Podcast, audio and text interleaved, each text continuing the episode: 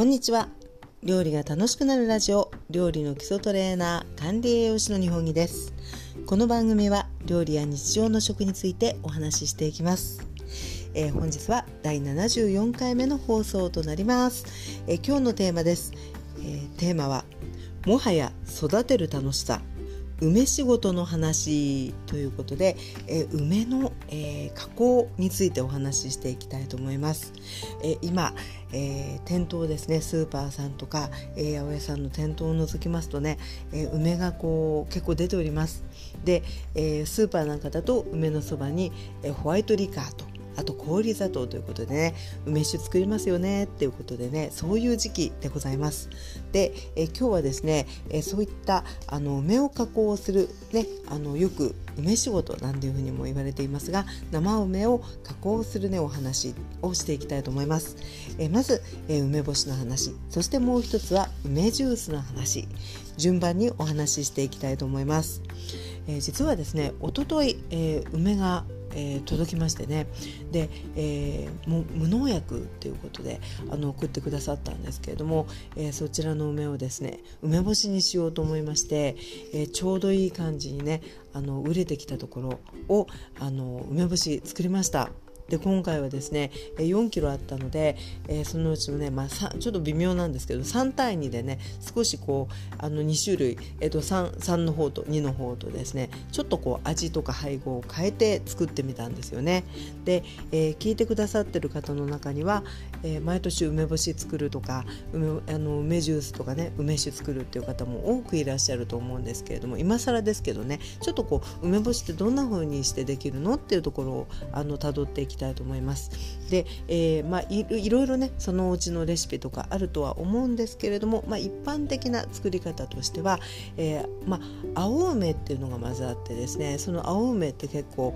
あの梅ジュースとかあるいは梅酒に、えー、されるっていうことがあると思うんですが、えー、梅干しの場合はですね青梅でね作られる方もいらっしゃるんですよね。いらっしゃるんですけど割とよくあの作り方の本なんかで紹介されてるのは売れた木梅。うん、青かった梅が、まあ、だんだん熟していきますとね。で農家さんによっては梅干し用にも木の上でね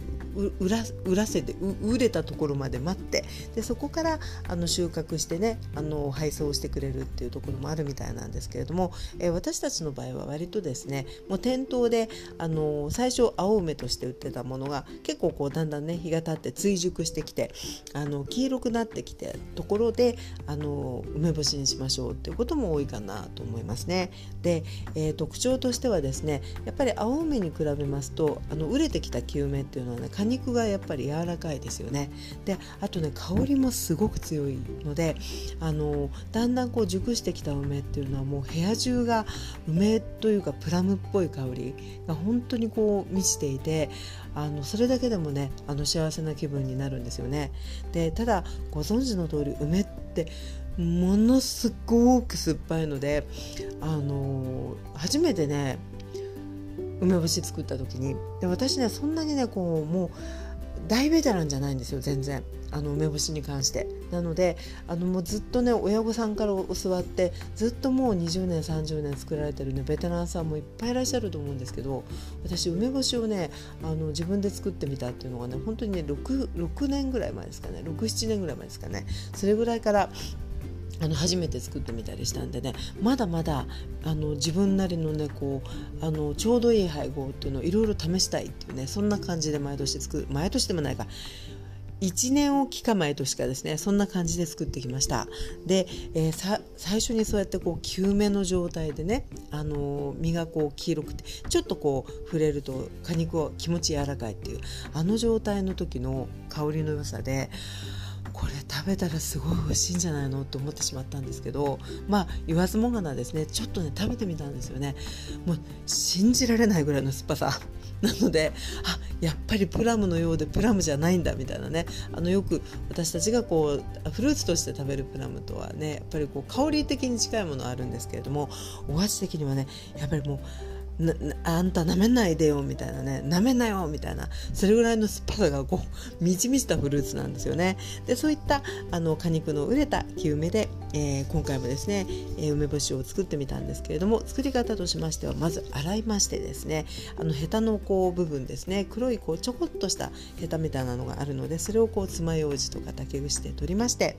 で、えー、こう清潔なね布巾などでこう水気を取ってであとは基本的にはもう塩を合わせてあの漬け込んでいく。で、えー、まあ、ここで、えー、砂糖を合わせる方もいればあとは、えー漬け込んでいった後にこうだんだん梅酢って言ってあの梅のエキスがねこう塩や砂糖と一緒にこうだんだんこう水分として上がってくるのでそうなってからあの赤じそを別に用意しましてね。で塩で揉んででそれをこうギューッと絞って加えていってこう赤く仕上げるのもあれば、えー、しそを入れずに白梅干しといってあのそのままですね塩漬けにしたものをあの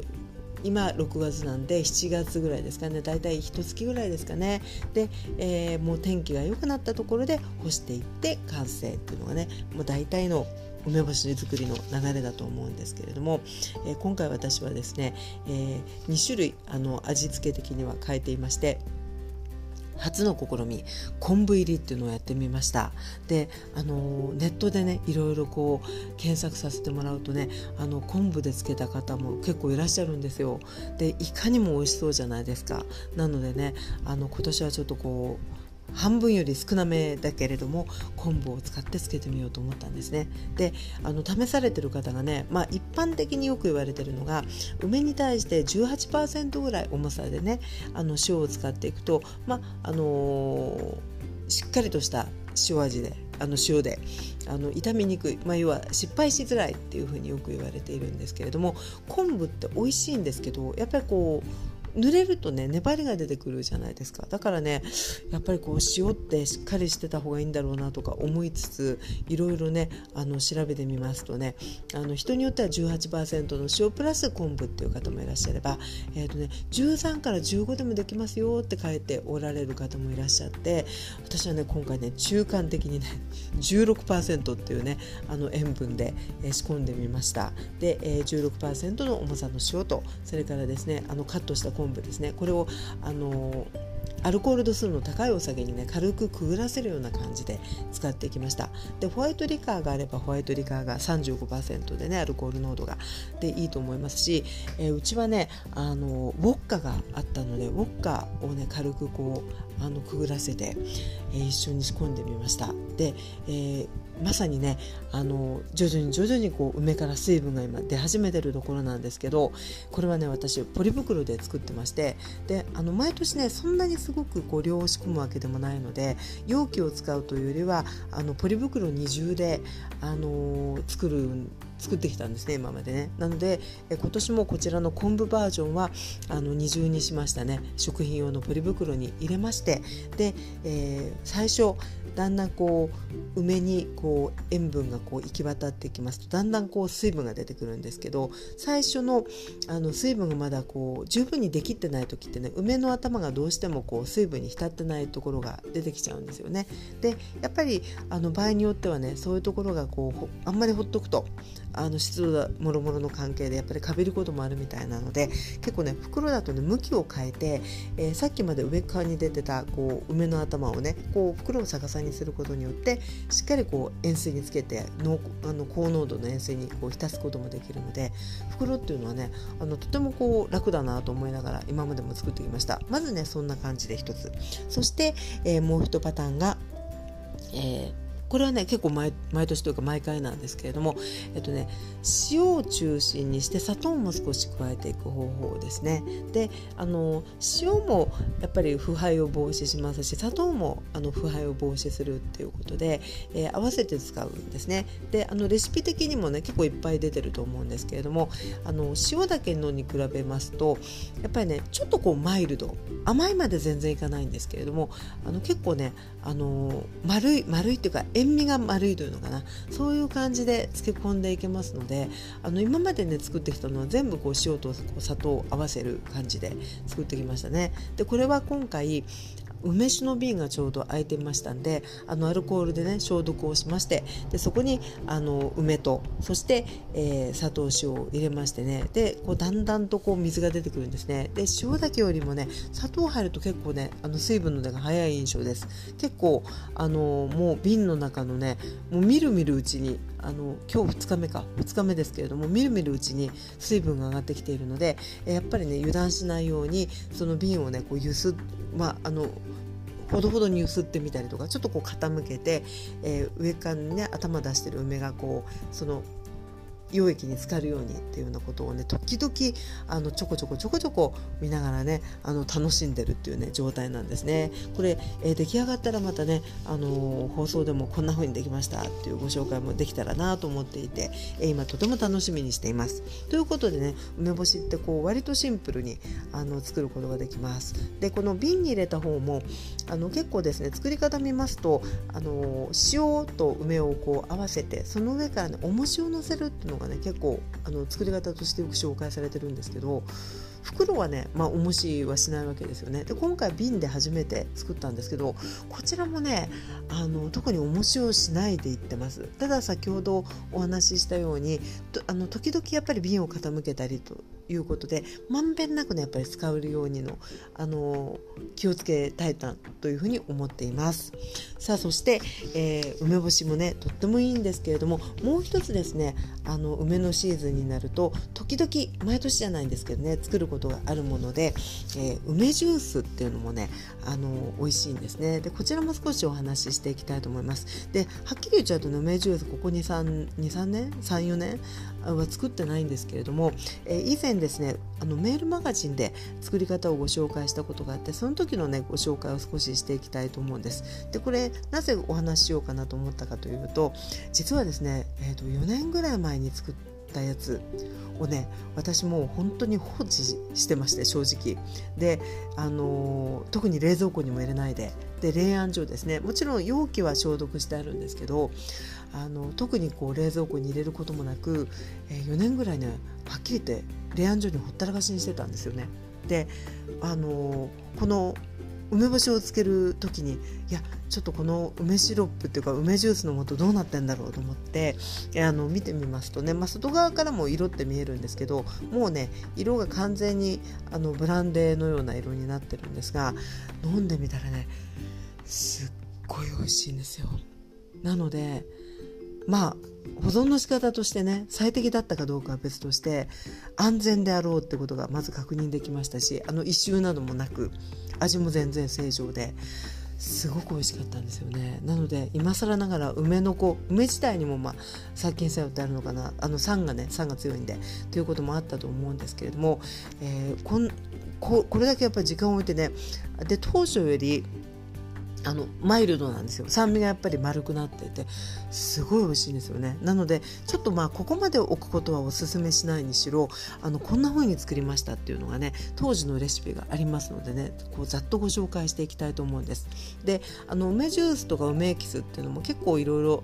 そういう風に割って飲むタイプですね、えー、紹介されてると思うんですが一番最初にねこれをあの教えてもらったのがね群馬のね梅農家さんの講習会があってそこでね教教えてもらった時にあの目から鱗の教えがあってそれがですね梅はねあの一旦冷凍したものを使うとねエキスの出が早くてすごくいいですよっていうのをねその時に教えてもらったんですね。で実際もう家に帰ってすぐに作ってみたらその年ねとっても美味しくできたんですよ。でその時のレシピは砂糖とね氷砂糖とねお酢がちょっと入ってたレシピだったと思うんですね。でそれをまずねあの1年目にそうやって作ってみてあこれはいいやということでその後にねちょっとこうお砂糖だけで試してみたりっていうことで氷砂糖じゃなく上白糖だったらどうなんだろうとかねそんなことも試しながら作ったのがね、えー、その年の、えー、レシピだったんですけれども、えー、大体ですね、えー、冷凍した梅。でこの時は私ね木梅で作ってたんですよ。あの青梅でももちろんできるんです。で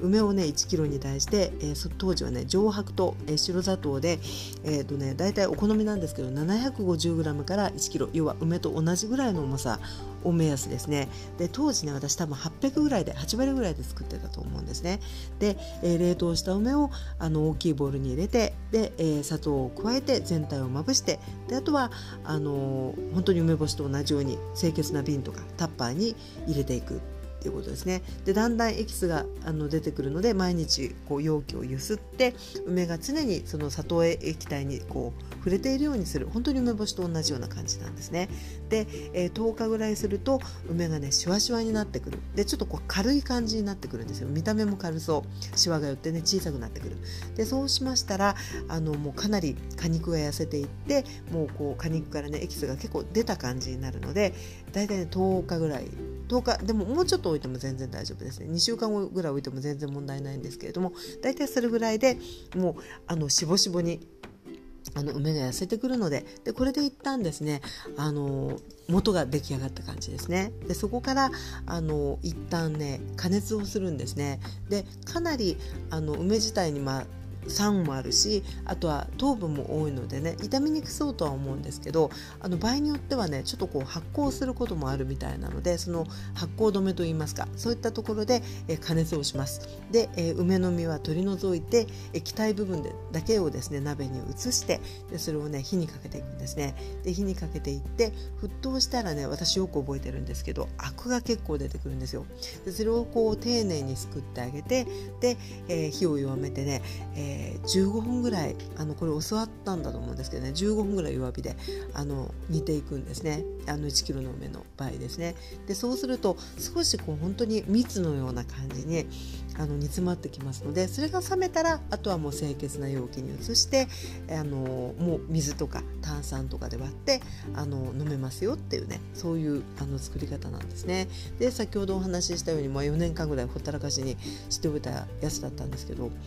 とても美味しい。でも4年も置く必要ないですけどね。早めな方がいいと思いますけど。でも、あのー、かなり持つと思います。本当に糖度が高いしので、えー、美味しくいただけるんじゃないかなというふうに思うんですね。ということで本当にねあの梅っていうのは多分、あの、梅の産地とかねそういうところにおられる方ってもっともっとあのいろんなこう食べ方加工の仕方もご存知だろうと思いますし今回私はねあの昆布っていうちょっとドキドキ美味しそうだなとも思いつつあの失敗しないようにっていうねそういうドキドキ感もありながら日々あのちょっと容器をね上下返したりあとはあの瓶に入れた方はね少しこう揺すってやっぱり、えー、常に液体がかかるようにっていうことでねあの最初の大事なところを失敗しないようにっていうふうにねしています。で梅干しはねあの本当に赤じそを入れてもいいと思うんですけども私ね1回だけ赤じそでやって美味しくできたんですけど基本的にはねもう白梅干しなんですねもう赤じそを入れないで、えー、もう一月ぐらいつけといてでその後天日干しをしてしまうっていう感じ。で何がいいかというとあのやっぱりこの時期だけっていうねまずその梅の実がちょうどよく手に入る時期っていうのがすごく限られているっていうところのあのワクワク感とあとは、えー、もうシロップにしろね、えー、梅干しにしろあの作るのにもある程度時間がかかってでやっぱり持つわけですよねすごく一年中本当にあの持たせることができるっていうところもあるのでそういったねあの楽しみがすごくいいかなと思います。で、えー、梅干しなんですけどあのもう歴代のね梅干しってまだ結構残ってるんですよ。あのちょっとずつ残したりとかですねっていうのもあるんですが2年ぐらい経ったのってねすごい個人的に美味しいと思うんですね。で、えー、もう天日干ししてあのその後すぐに食べることもできるんですけど今ね冷蔵庫にね2年前のとね3年前のが多分あるんですけど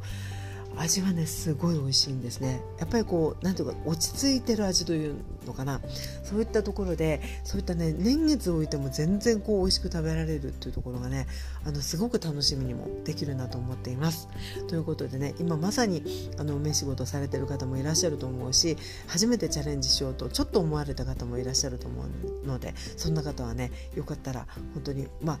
梅酒も美味しいし、えー、梅干しも楽しいしあと梅ジュースもね本当にあのいろいろ楽しめるのでよかったら是非お試しいただきたいなと思います。ということで、えー、本日はここまでです。この番組は料理や日常の食についてお話ししています。それではまたお耳にかかりましょう。お相手は料理の基礎トレーナー管理栄養士の日本でございました。それでは失礼いたします。